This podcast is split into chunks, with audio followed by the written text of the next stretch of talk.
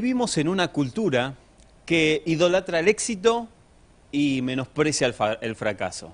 De alguna manera, en nuestra cultura, éxito sería colgar el diploma en la pared, tener un auto del año, adquirir un terreno, una casa, comprarla, ¿no? Y que tenga, lleve tu nombre. Y fracaso es todo lo contrario a lo que acabo de decir. Alguien que fracasó en la vida es alguien que no tiene un auto, que no tiene un título, ah, que no tiene una casa propia, que alquila una casa. Y tiende el ser humano a buscar el éxito bajo los parámetros del, del mismo ser humano. O sea, que el, el humano es el que pone los parámetros de éxito. Para los hijos de Dios, en el reino de Dios, es diferente. El resultado no es la cuestión.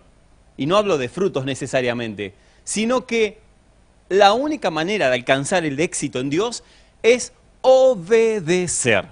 Algo que más que nada a los latinos, a los argentinos, mucho no nos gusta. Eso de obedecer, ¿no? Más cuando estás parada con tu esposa y te dice, te dije que hagas tal cosa. Y vos decís, yo soy grande para que me andes me andando, ¿no? Y cuando nosotros tendemos a eso, sentimos que alguien nos está queriendo pisar y no obedecemos. Sin embargo, para el reino de los cielos, la única manera de alcanzar el éxito realmente es obedeciendo. Se, se trata de comparar siempre el éxito y lo, se lo iguala a la eficacia. Y no es lo mismo. No es lo mismo ser eficaz que tener éxito. Son dos cosas muy diferentes. Si tienes éxito desobedeciendo a Dios, entonces fracasaste. Pero si para el mundo fracasas haciendo la voluntad de Dios, entonces mis amados, eres una persona exitosa en el reino de los cielos. Al final y al cabo lo que nos interesa no es ser exitosos meramente en la tierra, explícitamente, sino que lo que realmente nos interesa es ser exitosos en el reino de los cielos. O sea, de alguna manera que en el cielo eh, tengamos éxito por haber hecho lo que Dios nos mandó a hacer. Entonces, a veces confundimos que la mayordomía, como lo dice la palabra, que es la obediencia, que es administrar bien los recursos que Dios te ha dado, los dones, los talentos, el llamado, los recursos que Dios te ha dado, lo podamos poner a los pies de Cristo obedeciendo lo que Él nos manda. Y entonces creemos que si un pastor tiene una iglesia de miles de miembros es una persona eh, exitosa. Sin embargo, hay muchos pastores de megas iglesias que Dios no los ha llamado. Y pensamos o tendemos a pensar que un pastor de una iglesia chiquita es un fracasado. Y quién sabe tampoco Dios llamó a ese pastor, aunque tenga una, una iglesia chica. Así que quiero que nos adentremos en el sermón de esta mañana pensando en esto. ¿Tengo éxito desobedeciendo a Dios? ¿O he fracasado para el mundo, pero he obedecido al llamado de Dios? La verdad es que, mis amados, la vida nos empuja para que tengamos éxito, entre comillas, con las personas de afuera. Que le caigamos bien. Y hay muchos de mis, de mis amigos pastores que a veces me dicen, no, lo que pasa es que no, no, no llego a conformar a todo el mundo o siempre tengo algún problema en mi iglesia. Y se trata de eso, se trata de que en tu congregación o, o- o con tus familiares o con las personas que te rodean, nunca le vas a caer bien a todo el mundo, no podés ir conformando a todas las personas. De hecho, no podés ser un conformista de que el que se te enoja, ay, eh, tenés que ir atrás de él, porque no estoy hablando a méritos de criticar o no, no, no estoy hablando de que si se te fastidia por algo medio sonso, y entonces tenemos la tendencia a, que, a creer que el éxito es que estar bien con todo el mundo. Es que todos te quieran, es que tener más de un millón de amigos, eh, y no es eso éxito realmente. A veces por tener éxito en el reino de los cielos tendrás algunos enemigos. De hecho, si tienes enemigos por hacer la voluntad de Dios, entonces bienvenido. Ese es el verdadero éxito. Yo, eh, en, mi, en mi espíritu, cuando armaba el sermón, Dios me llevaba a Hebreos 11, que ahí está, digamos, la alfombra roja de los exitosos en la palabra de Dios. Hebreos 11, 32 dice, ¿y qué más digo? Porque el tiempo me faltaría contando de Gedeón, de Barak, de Sansón, de Jefté, de David y de cómo Samuel y los otros profetas también sirvieron a Dios. Que por la fe conquistaron reinos, hicieron justicia, alcanzaron promesas, taparon boca de leones, apagaron fuegos impetuosos, evitaron fila de espada, sacaron fuerzas de la debilidad y se hicieron fuertes en batalla, pusieron en fuga a ejércitos extranjeros. Damas y caballeros, si ese es el éxito, yo quiero tener éxito. ¿Cuántos quisieran tener este tipo de éxito? Sin embargo, el libro sigue narrando cuáles son los éxitos en, el cielo. Y dice así, verso 36, otros experimentaron vituperios y azotes, y más de estos prisiones y cárceles. Fueron apedreados, arrasados, puestos a prueba, muertos a filos de espada, anduvieron de acá para allá, cubiertos de pieles de ovejas y de cabras, pobres, angustiados y maltratados. ¿Quién quiere tener este éxito? Obviamente que para los parámetros del mundo, para los parámetros de la persona normal, común, esto no es éxito. Que te apedreen, que te traten mal, que te, que te pisen, que te humillen, eso no es éxito. Sin embargo, como dije al principio, si por hacer la voluntad de Dios te sucede alguna de estas cosas, entonces, mis amados, estás teniendo éxito. De alguna manera, estás encontrando la voluntad de Dios, voluntad de Dios para tu vida. Porque cuando Jesús nos llama a su reino, no nos promete que todo va a ser color de rosa. A mí no me gusta ese evangelio de que todo te va a ir bien. Porque desde que yo soy chico, que conocí a Jesús, las cosas no me fueron siempre necesariamente bien. De hecho, he sufrido mucho, como hoy le dicen, ¿no? Bullying, mucho desprecio, menosprecio, porque hace 20 años ser cristiano no era lo mismo que ahora. Y entonces, eh, eh, cuando vos decías que eras evangélico, era como que estabas adentro de una secta y te miraban medio raro. Te decían, mmm, ojo que este, este, es evangélico, ¿no? Porque encima se comían la M, ni sé por qué, pero evangélico te decían. Evangélico, evangélico, B corta, bruto, con B larga. Pero ellos te decían, este es evangélico, y te hacían a un lado. ¿Te acordás? Los que tengan mi edad un poquito más se deben acordar, hace 20, 30 años era complicado decir que eras evangélico. Así que sufríamos vituperios. Y a lo largo de la vida cristiana también hay momentos de desierto, hay momentos de tribulación. Como predicamos hace, poquito, hay momentos donde Dios te va a introducir en la barca y te dice, vamos a cruzar del otro lado, sabiendo Él que en el medio habrá una tormenta. De hecho, cuando empezamos este primer año, o cuando comenzamos el 2020, nadie sabía que íbamos a introducirnos en el medio de una pandemia. Sin embargo, Él dijo, tranquilos, yo no les prometo que va a estar todo bien. Esa no es mi promesa, porque en el mundo tendréis aflicciones, pero confiad, y esto me encanta, yo he vencido al mundo. Y esa es la promesa en la cual hoy quiero que solidifiquemos nuestro éxito. Al, final de este, al finalizar este sermón, quiero que comprendamos cuál es el verdadero éxito del cristiano. Cuando hablamos de éxito y eficacia, siempre recuerdo eh, aquella historia que, en las asambleas de Dios siempre comentan, aquel misionero que envían a Isla Papúa, ahí en Nueva Guinea, donde um, él tiene que, introducirse en el bosque y predicarle a una aldea. Cuando él lo, envían, cuando él llega a la aldea, eh, el cacique, el jefe de la aldea, sale a su encuentro y le dice, aquí tienes prohibido hablar de Jesús, de tu Dios, y está prohibido traer tu religión. Si no quieres que la espada pase por tu cabeza, no hables de tu religión.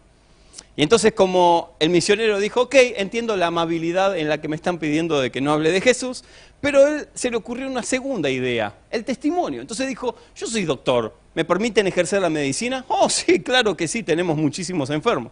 Así que el misionero comienza a ejercer la medicina, trae a los niños de las parturientas, de alguna manera sana eh, a través de la medicina, obviamente, sana eh, fiebres, eh, gripes, un montón de enfermedades. Así que pasan algunos años, el misionero preocupado llama a las asambleas de Dios y dice, miren, ¿qué hago? ¿Me vuelvo o me quedo? Porque no puedo hablar todavía de Jesús y ya han pasado años. Así que le dice, no, no, no, quédate, porque capaz que el jefe cacique se muera accidentalmente, no oramos a Dios para que se muera, pero se puede morir este, o cambien las reglas y te dejen hablar de Jesús.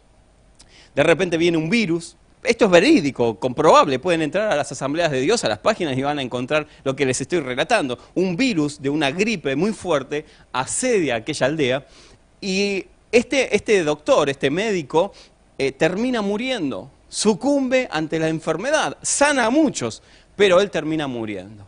Así que las asambleas tratan de ver qué van a hacer y dicen, bueno, no podemos dejar inconcluso lo que este misionero estaba haciendo, así que envían a un segundo misionero. El segundo misionero va con miedo porque no era doctor, era misionero, no había estudiado otra cosa. Había, se había preparado para ser misionero, había estudiado teología, pero no, no tenía otra carrera. Así que estaba muy nervioso porque no sabía qué iba a hacer. Pero él fue obediente a lo que sus superiores le pidieron de ir a, la isla Papúa. Así que cuando llega, el cacique, el mismo que había eh, salido al encuentro del otro, sale a su encuentro y le dice, tengo algo que decirle. Así que empezó a transpirar el misionero, imagínense como cuando tu esposa te está esperando y llegas tarde y te dice, tengo algo que hablar con vos. Así, de la misma manera estaba sufriendo el misionero. Y el jefe, el cacique, le dice, no queremos otra cosa más que nos hables del Dios del misionero que estuvo antes. El misionero se sorprende y dice, pero ¿cómo si no lo dejaron predicar al otro? Es que la vida que ha tenido, el servicio que ha tenido por nosotros, cómo ha cuidado a nuestras esposas, cómo ha cuidado a nuestros niños, cómo nos ha cuidado a nosotros y ha muerto por la causa de Jesucristo. Si realmente Él pudo morir por esa causa, yo también quiero morir, quiero que me, me hagas conocer al Dios que salva, que sana y que libera. Y toda la ciudad, toda la aldea, perdón, se convirtió a Cristo en una sola campaña. Entonces, ¿qué dijeron los ministros de las asambleas de Dios? Bueno, por fin mandamos a alguien exitoso. claro, este tuvo éxito, pero ¿quién fue eficaz de los dos? Obviamente que el eficaz fue el primero, porque pudo canalizar su obra de parte de Dios a través de un ministerio que quién sabe no lo reconoceríamos en las iglesias, pero que fue a través del amor, fue a través de abrazar, fue a través de curar, de estar al lado, de acompañar el testimonio, de alguna manera. El otro fue exitoso, sí, pero fue exitoso porque el primer misionero fue eficaz. Y no es lo mismo ser exitoso que ser eficaz. Es como aquella operación ¿no? que termina y el doctor le dice a alguien, le, tendrían, le tenían que amputar una pierna y le dicen, cuando despierta de la anestesia, eh, queremos decirle dos cosas, una buena y una mala. Y entonces eh, el hombre le dice, bueno, dígame la buena. Bueno, la buena es que la operación fue un éxito. Hubo poco sangrado, o sea, duró poco menos de lo que nosotros esperábamos, así que la verdad tuvimos un éxito increíble. Y la mala, le dice, es que cortamos la pierna incorrecta. éxito no significa ser eficaz. Y Dios nos ha llamado de alguna manera a ser eficaz en lo que hagamos. Para ser eficaz y dar nuestra vida, como hizo el primer misionero, debemos entender quién somos porque se hubiese ido directamente el misionero, hubiese dicho, no, no, bueno, pero si no puedo predicar el Evangelio, ¿no? Como algunos medios, medios retrógrados, pero si no me dejan predicar el Evangelio me voy, ¿para qué voy a hacer? ¿Qué voy a hacer acá? Alguien que no tiene identidad, alguien que no sabe para qué Dios lo llamó, entonces sucumbe ante cualquier problema. Si no me dejan predicar, me voy. Si no puedo hacer esto, me voy. Si no, no, me, no me permiten explayarme, entonces ¿para qué estoy en esta iglesia? No, hay, tantas cosas que a veces suceden dentro de nuestros cuerpos que decimos, ¿hasta qué punto entonces entendés que Dios te ama? ¿Entendés que Dios te llamó? Bueno, la explicación más lógica es saber o saberse amado, comprender que Él te rescató con un propósito, para que realmente seas exitosa o exitoso, pero en los parámetros celestiales, no en los parámetros humanos. Y entonces, mis amados, la única manera de ser sano, la única manera de tener identidad es comprendiendo quién te llamó, quién te limpió, quién te rescató. Hay un texto que lo denota, que lo demuestra excelentemente, que está en Jeremías capítulo 1, verso 5. Y ahora présteme atención, abróchense en sus cinturones porque vamos a despegar en esta palabra que Dios hoy nos quiere entregar. Dice así Jeremías 1, verso 5. Escuchen antes que te formaste o que te formaras en el vientre, ya te había elegido. Antes que nacieras, ya te había apartado. Te había nombrado profeta a las naciones. Oigan, si lo leemos muy rápido nos perdemos algo exquisito que está en este texto, que dice, antes de formarte en el vientre, te separé. O sea, de alguna manera, antes de que tu mamá te engendrara, antes que tu mami quedara embarazada, Él ya te había escogido. Él ya te había, digamos, separado, elegido. Esto debiera darnos alegría, porque algunos piensan que son una, una, suerte de accidente en la vida. Ni sé por qué vine, pero acá estoy sufriendo la pandemia. Y Dios te eligió. A ver si, si podés recibir lo que quiero decirte de parte de Dios. Antes de que, por ejemplo, antes de que Dios eh, hiciera subirle la temperatura a papá, para los que están entendiendo y los que no, después le explican eh, cuando termina el sermón, antes de que pasara eso, Dios ya me había elegido. Dios ya te había elegido. Antes que sucediera lo que tenía que suceder para que vos vinieras a esta tierra. Dios ya te había elegido. Y no solamente eso, dice, y antes de que nacieras, ya te había apartado. Ibas con la manada y de repente Dios dijo, no, no, no, a, él sepáramelo y pone tu nombre. A, fulanita, sepáramela. Eh, a menganito, sepáramelo. O sea, no sos más del montón. No sos uno más. Alguien puede decir, bueno, pero yo soy producto de una violación o de un abuso, o mis viejos me dijeron, mis padres me dijeron, no, no, no te queríamos tener, la verdad que ni lo habíamos programado, pero viniste. Entonces, alguien que se para en la vida diciendo, bueno, no, no, me, no me quisieron tener, pero vine y estoy acá, se siente como que está pagando un derecho de piso que no le corresponde, se siente que está alquilando una casa que no es de él. O sea, dice, bueno, en algún momento me moriré y se terminará esta, esta, esta, este suplicio o se terminará este martirio. Y yo quiero decirte que no. Aún que seas producto de una violación, de un abuso o de un... Mm, no queríamos tener un hijo, pero bueno, viniste vos. Aún así, Dios había elegido tu nombre. Te había dicho, tengo un propósito con Marcos. Y te formó. Y te creó. A ver, ¿se entiende lo que quiero decir? Obviamente que si yo me hubiese creado a mí mismo, y hubiese evitado. Tengo, tengo unas cosas para hablar con el Señor cuando llegue a, la eternidad.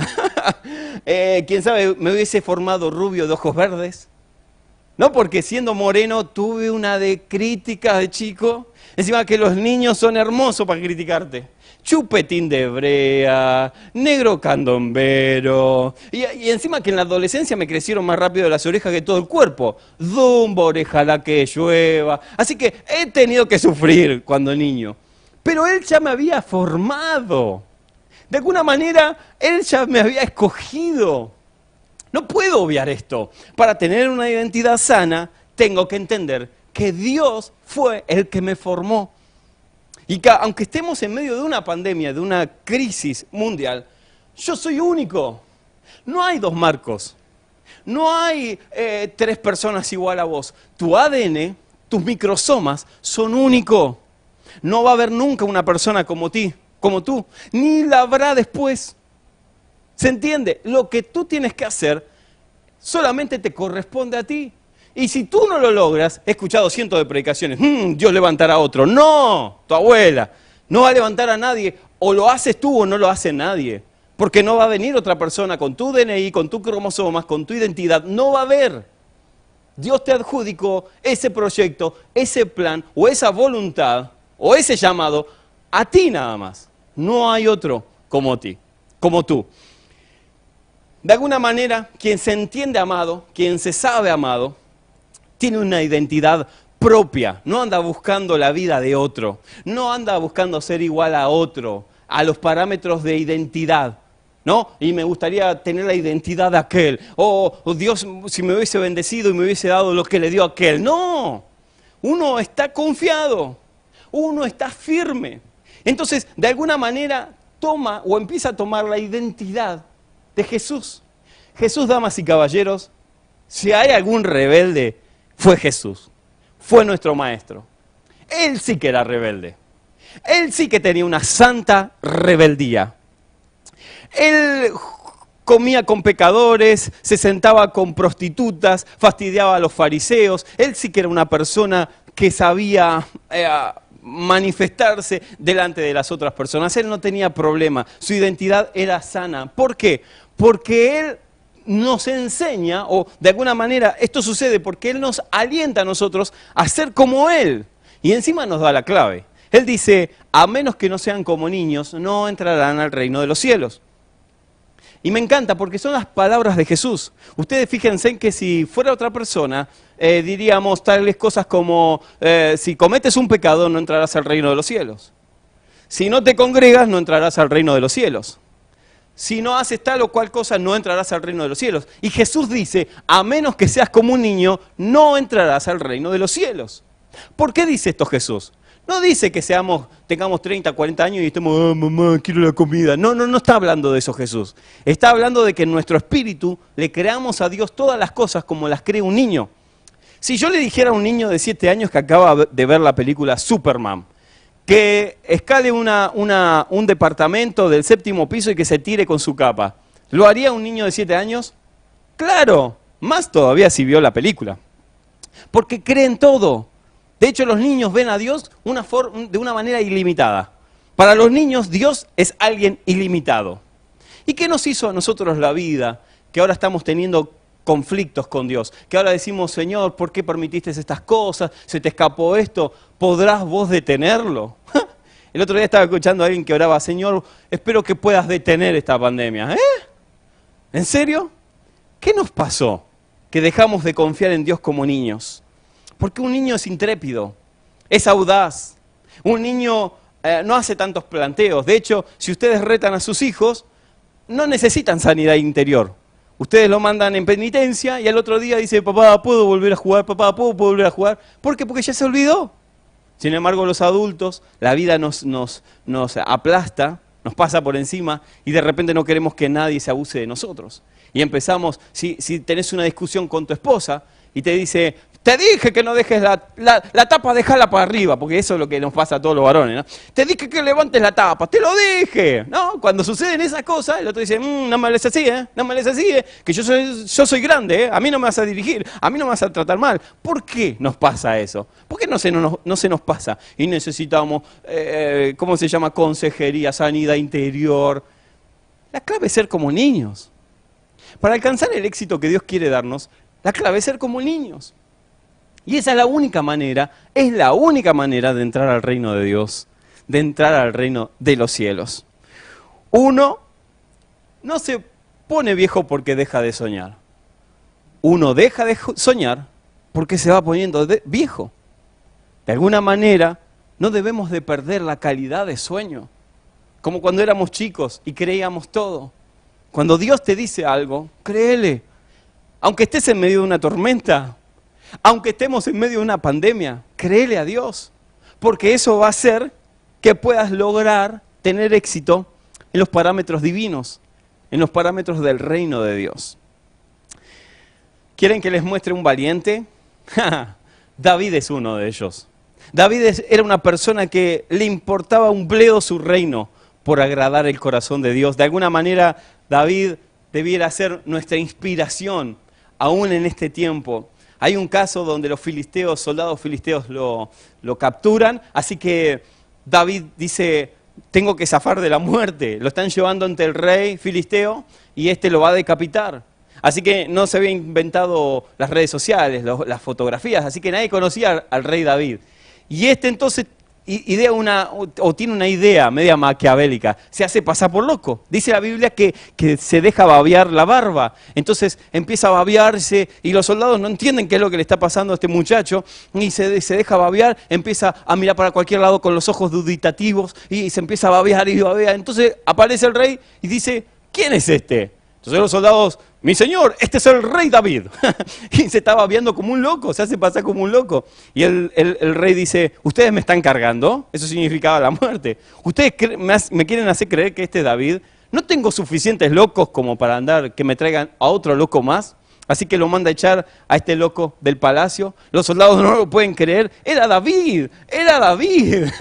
Pero el rey no lo creyó porque actuó como un niño, se hizo pasar como un loco. Como cuando nosotros queríamos zafar de las pruebas de matemáticas. ¿Se acuerdan? Tengo que zafar, tengo que zafar. Alumno Bustos trajo su, trabajo práctico de matemática. No, señorita, me la comió el perro. sí, habrán comido los perros los trabajos de matemática y de lengua. Así que de la, misma manera, eh, el rey David, o David en ese momento sale del palacio, imagínense la locura de David, ¿no? Babiándose, babiándose, caminando medio chueco, mirando para cualquier lado. Cuando se aleja del palacio, hace, ahora sí, va, consigue unos soldados israelitas, vuelve, ataca a los filisteos y los vence. Eso significa, damas y caballeros, ser un loco para el Señor. Eso significa ser un niño. De no importarte tu estatus, de no importar lo que, si, si te menosprecian, eh, si vos sabés quién sos, si vos sabés quién te escogió, entonces ¿de qué tenés miedo? de que te, ataquen como un loco. Y bueno, amados, a veces tendremos que reaccionar como locos. No con tu esposa. Viste, gordo, te dije, vos siempre estás como loco. No, no, no con ella. Pero a veces tendremos que hacer... No, pasaremos por locos. En el mundo nos tratan como locos. De hecho, ahora, en medio de la pandemia, nos tratan como locos. Y sin embargo, nosotros estamos bien cuerdos, más de lo que creen. Y, y la clave, entendiendo esto, es saber qué identidad tenemos. Yo la semana pasada estaba viendo a mi pastor, digo mi pastor porque lo adopté así hace como muchísimos años, eh, desde los 17 años, a, Dante Gebel, y, la verdad que él no tiene problemas de estatus. Y arrojó unos, unos, valores que a mí realmente me, dieron, me hicieron abrir los ojos. Eh, si bien el Espíritu Santo nos estaba convocando a varios ministros. En el mundo muchos están levantando, no solamente él, sino Tito Di Rocco, Pastor Rudy Grassi, eh, cantantes como Redimido, Almighty y otras personas que están levantándose y diciendo algo no nos está cuadrando de lo que está sucediendo. Eh, no desestimamos el, impacto del virus, pero hay algo que no nos está cuadrando en esta ecuación. De alguna manera no nos están siendo sinceros. Y hay lejos de ser apocalípticos, ¿eh? hay un plan que se está ideando y esto fue como un ensayo. Pero alguien tiene que decir, el rey está desnudo. De alguna manera, alguien tiene que decir, esto, no es lo que, o, realmente no está sucediendo lo que nos están vendiendo por la tele. Y me tomé el trabajo hasta anoche de ver las estadísticas y quise traértelas. Miren, ahí estará apareciendo en pantalla el primer cuadro. Fíjense en que 17 o más de 17 millones de abortos sucedieron este año, con datos desde hasta ayer, del 30 del 5 del 2020, y ahí están las fuentes. Más de 2 millones de muertes causadas por fumar. Y oigan, mantengan ese dato, más de 2 millones por el tabaco. Más de un millón de muertes causados por el alcohol. Y último, están los fallecidos por el COVID, por el coronavirus. Fíjense en el dato anterior, dice suicidios de este año, más de 442 mil personas. Y fallecidos por el COVID, 369 mil, o más de 369 mil. Ahora, sinceramente, podemos pensar que el virus, y no menospreciando al virus, sino a los informantes de esta situación, que es más importante que un suicidio. Cuando el suicidio ya superó la cantidad de infectados o de decesos. Cualquier deceso es malo. Oigan, cualquier deceso es malo. Cualquier muerte ya es traumática. Pero estamos hablando que hoy se suicidan más de los que están falleciendo por el COVID. Hay una segunda placa rápidamente que habla, que, dice así, casi 32 mil personas mueren por año en Argentina por neumonía o influenza, que también atacan a los pulmones. Y 524 hasta ayer fueron los decesos por el COVID. Y ahí están las fuentes, ustedes la pueden chequear. Lo increíble es que cualquiera puede chequearlo, porque cualquiera tiene acceso a Internet. Cualquiera puede ver estas cifras. Ahora, el índice de suicidio superó ya, en este tiempo, al COVID. El índice de suicidio. De hecho, el jueves pasado, en, en los departamentos donde yo vivo, una mujer se arrojó del décimo piso porque estaba deprimida. No les estoy hablando de datos de, otro país o de otra provincia. En mi barrio está sucediendo. Se suicida la gente porque no tiene esperanza, porque los dejaron sin trabajo, porque no pueden salir a interactuar, porque están deprimidos. Se matan más de los que se enferman por el COVID. Oigan, hay algo que no me cuadra a mí. Y después obviamente nos piden ayuda a los pastores, por favor, estén conteniendo, sean una suerte de red para los que se deprimen. Nosotros decimos, ok, tengo que ir a orar, tengo que imponer manos, tengo que abrazar. Ah, no, no, no, no, no, pero el protocolo no lo permite, solamente por las pantallas. ¿Cómo? ¿De en serio? Porque mi Jesús, tu Jesús, imponía manos. De hecho, él cuando estaba ascendiendo en el Monte de los Olivos, estaba yendo al cielo, dijo, y en mi nombre echarán fuera demonios, orarán por los enfermos y estos sanarán, impondrán las manos. Él no dijo, bueno, cuando yo estaba, eh, cuando él estaba subiendo, no dijo, bueno, pero hagan todo esto hasta que venga el coronavirus. Cuando llegue el COVID, bueno, ahí enciérrense, quédense tranquilos. Y oigan, no estoy hablando de que salgamos y rompamos las leyes. No estoy hablando de eso. Estoy hablando de que cómo nos ponen límites, nos ponen este, vallas para no contactarnos o no, no orar por los enfermos, pero sí abren las tabacaleras. Porque en el, lugar de Lanús, en la ciudad de Lanús, eh, esta, pasada semana anterior, dieron un comunicado de que ya las tabacaleras volvieron a abrir. Oigan, ¿de en serio más de dos millones de personas murieron este año por fumar y abren las tabacaleras, pero no abren los templos?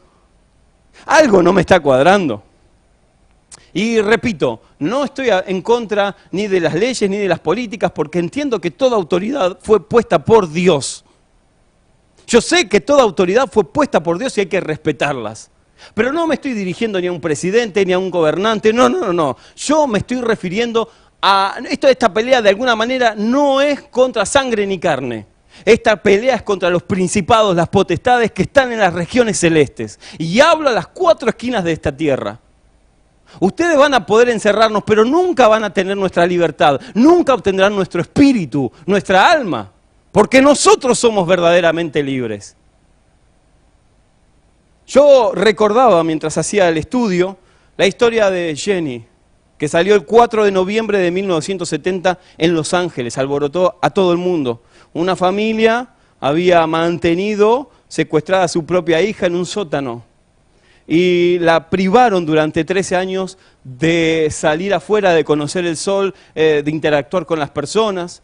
Y cuando Jenny sale por primera vez después de una denuncia, ella sale como, como un perro porque no sabía caminar, entonces eh, caminaba con sus, cuatro, eh, con sus dos manos y con sus dos pies. Estaba afectada, no sabía hablar, reconocía solamente ruidos.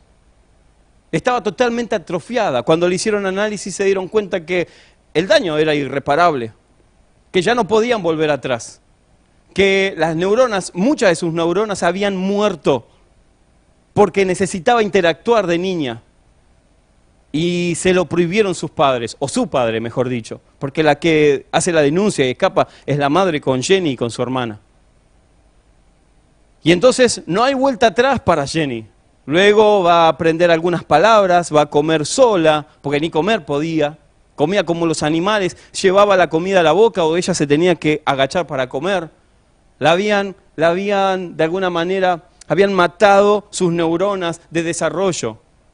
Tenía la edad de 13 años, pero realmente ella en su mente tenía una edad de 4 años. Y nunca más pudo volver a la normalidad. Los daños fueron irreparables. No, ¿No te suena familiar? Hace tres meses que nuestros niños están encerrados. Miren lo que dijo el psicoanalista Harlan Lee. Dijo, lo consideró el caso como de vital importancia. Eh, observen lo que diré. Y declaró esto, bajo ninguna circunstancia se debe llevar a cabo experimentos de privación a los niños, ya que estarán afectando su desarrollo madurativo. Bajo ninguna circunstancia, bajo ninguna circunstancia puedes detener al niño de que interactúe con el medio ambiente, con el afuera. Los, psicólogos están hablando, alertando en Harvard que por favor detengan lo de la pandemia, porque los niños se le están muriendo las neuronas, no van a querer volver a salir. Ya hace tres meses que están encerrados. Ah, no, pero claro, Microsoft, los canales de noticias dicen, no, no, la tecnología es buena, le damos una tableta, le damos una tablet y que siga aprendiendo. Y mis amados, no es así. ¿Saben que el desarrollo neuronal, de los niños con una tableta se detiene? Aunque le enseñes a escribir, a leer o apretar un botoncito para que un cuadradito se, sepa lo que es un cuadradito, un rectángulo o un círculo, ellos no pueden aprender de esa manera, porque la pantalla, esto que nosotros vemos normalmente, hasta los 17 años se les prohíbe que tengan un uso moderado. Pero claro, nos encierran y nos dicen, nos dan programas, nos diseñan programas para que los niños estén atados a esta pantallita. ¿Y qué logran con eso? Que su, su forma de, de, empatizar con el medio ambiente con la sociedad se muera. Entonces ellos no van a querer volver a salir. Si están felices con su tableta. Una reconocida doctora de Harvard dijo que darle una hora del Minecraft, no sé cómo se, pronuncia, Minecraft, bueno, ustedes saben, de ese jueguito, a un nene es como darle un pote lleno de azúcar entero. La adrenalina que le pasa al nene por estar jugando es como si vos le estuvieras dando una inyección de insulina. Es una droga para los nenes. Y eso mata el intelecto de, de, los niños y hace que no pueda germinar. Lo mismo que Jenny. Lo mismo que Jenny. Y nuestros ancianos no pueden salir, pero deben ir a cobrar. Así que los permiten igual, les permiten igual salir. Y podríamos estar toda la mañana hablando de esto. ¿Cómo puede ser que los periodistas no se infecten? Y están en las villas, están en los lugares eh, marginados y a ninguno les agarra. Pero nosotros no salgamos, a los ministros no nos dejan salir sino con una autorización, para ir a orar por enfermos, para ir a imponer nuestras manos a enfermos. Entonces, damas y caballeros, siento que algo no está cuadrando en esta ecuación. Y no, no desperdicio, perdón, no menosprecio al virus, sé que es real. Y una muerte, así sea una sola muerte, es un problema. Pero los suicidios han crecido y quisieron atarnos de manos sin pies. De alguna manera nos quisieron tapar nuestra boca, pero han provocado lo peor. Han provocado de que el pueblo de, de Dios despierte. Y no digo con esto, vuelvo y repito, de que vayamos en contra de las leyes, de que rompamos las leyes. Claro que no. Pero estoy hablando que de esta manera estoy percibiendo que somos como leones enjaulados. Y en algún momento tendrán que abrir las puertas de las jaulas. Y miles y millones de cristianos saldrán a comunicar este Evangelio de una manera poderosa. Por eso esto que en algún momento, y hablo del sistema, yo me revelo contra el sistema, no contra un gobierno. En algún punto donde el sistema quiso acallar las voces de los ministros, ahora será provocado para peor. Ese mal que quisieron hacer, eh, hacer será traído de vuelta peor para ellos. Porque nos han despertado de una manera que hace años que no se veía la iglesia así. Hace años que no se escuchaban ministros hablar de la manera y con la autoridad que Dios les ha dado. Por eso, mis amados, no es un tiempo de miedo. El sistema quiso infundir el miedo. Es un virus. Hay que tener el respeto que se merece. Y punto.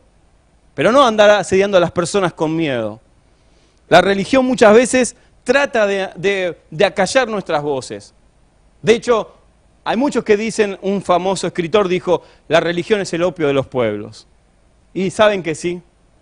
Realmente la religión, la religión, como lo digo yo, de la manera que ustedes lo entienden, es el opio del pueblo.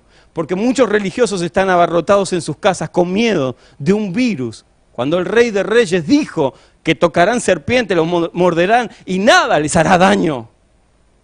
Entonces los religiosos ahora están encerrados, mas los cristianos les está ardiendo un fuego por dentro de decir, dame un enfermo que vamos a orar para que sane. Vamos a libertar a los cautivos, a los que están en depresión. A eso Jesús nos llamó. Ese es el verdadero éxito. Esa es la manera de hacer evangelio, de llevar y comunicar a la tierra el verdadero evangelio. En las calles, como diría Rescate hace muchos años, en las calles.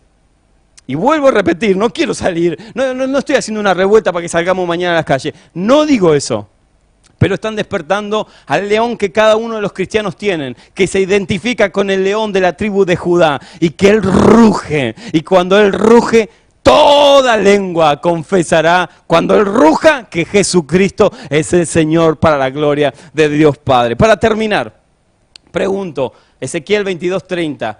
Y busqué entre ellos hombre que hiciese vallado y que se pusiera entre la brecha, entre ellos y yo, y que los proteja como una muralla. Nehemías 4:14, luego de examinar la situación, como lo estamos haciendo nosotros, me levanté.